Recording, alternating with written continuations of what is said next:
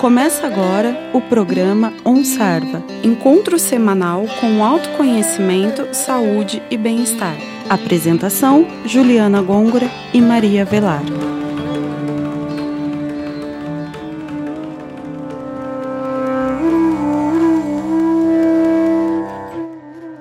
Olá, ouvintes do OnSarva. Iniciamos mais um programa aqui na Rádio Fiscar 95,3 FM. No programa de hoje abordaremos o tema Medicina Integrativa. Eu sou a Juliana Gongora e está comigo em estúdio a professora Maria Velar. Olá, professora. O que é a medicina integrativa e como ela surgiu? Olá, Juliana. Olá, ouvintes. A medicina integrativa, ela surgiu a partir da percepção de médicos, principalmente nos Estados Unidos, é, que as pessoas que tra faziam tratamento de câncer, por exemplo, elas faziam várias outras coisas paralelamente que os médicos não sabiam que estavam fazendo. Então, em vez de falar não faz isso, isso não tem comprovação, eles perceberam que quando falavam isso, as pessoas não iam falar para eles que estavam fazendo. Então, eles resolveram questionar e pedir para trazer e para avisar o que estavam fazendo, para aí sim colocar em pesquisa o que estava valendo a pena ou não. Mais ou menos a partir dos anos 80, falava-se muito em medicina alternativa. A palavra alternativa fala ou isso ou isso. Se você está fazendo, por exemplo, um tratamento fitoterápico, ele é alternativo, ele não deve ser usado junto com a medicina convencional é alternativa. Mas depois disso começaram a vir várias técnicas que são complementares, como o reiki, por exemplo. Então, as complementares, elas vão, como o próprio nome diz, complementar, porque a medicina convencional, ela vai em cima dos sintomas, mas não procura sempre a causa. E se a pessoa curou os sintomas e não mudou a sua forma de viver ou de ver a vida, ela acaba tendo uma recidiva e pode até voltar com mais força, que a gente vê muito isso depois, né? Então, com, juntando tudo que as pessoas faziam dentro dessa complementar, eles começaram a ver o que que funcionava em que ordem.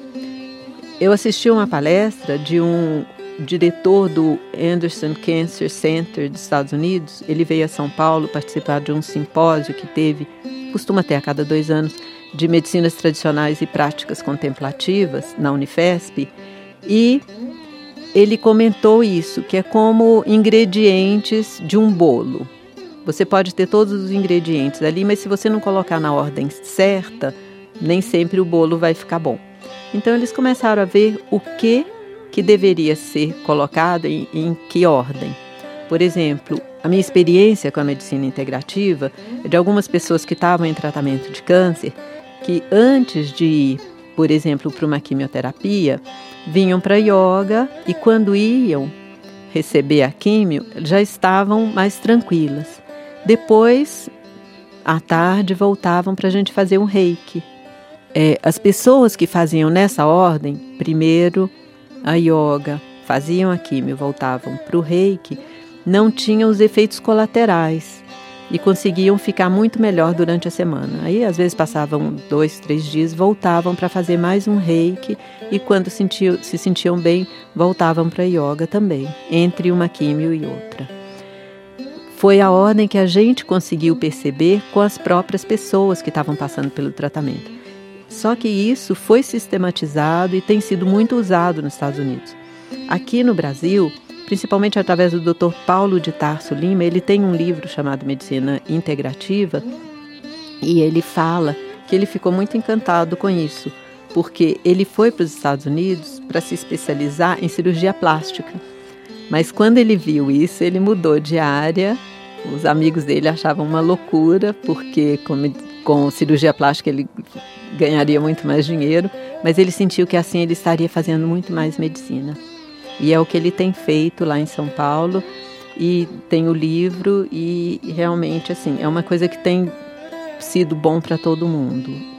complementando a medicina convencional com práticas como homeopatia, acupuntura, meditação, é, massagem, algum tipo de massagem, né? É, o reiki, tudo isso está ajudando bastante. E chegamos ao final do nosso programa de hoje. Obrigada, ouvintes da Rádio Fuscar. Fiquem ligados na programação. Entre em contato conosco através do e-mail programaonsarva.gmail.com e curta nossa página no Facebook. Fiquem com o mantra de encerramento. Namastê!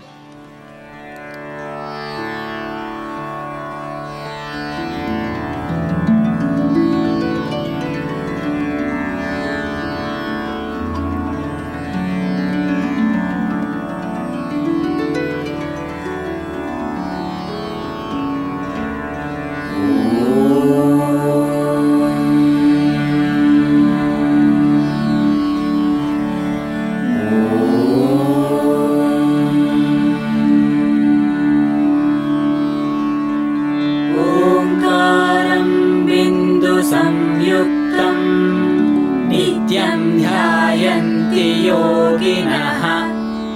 कामदं मोक्षदं चैव।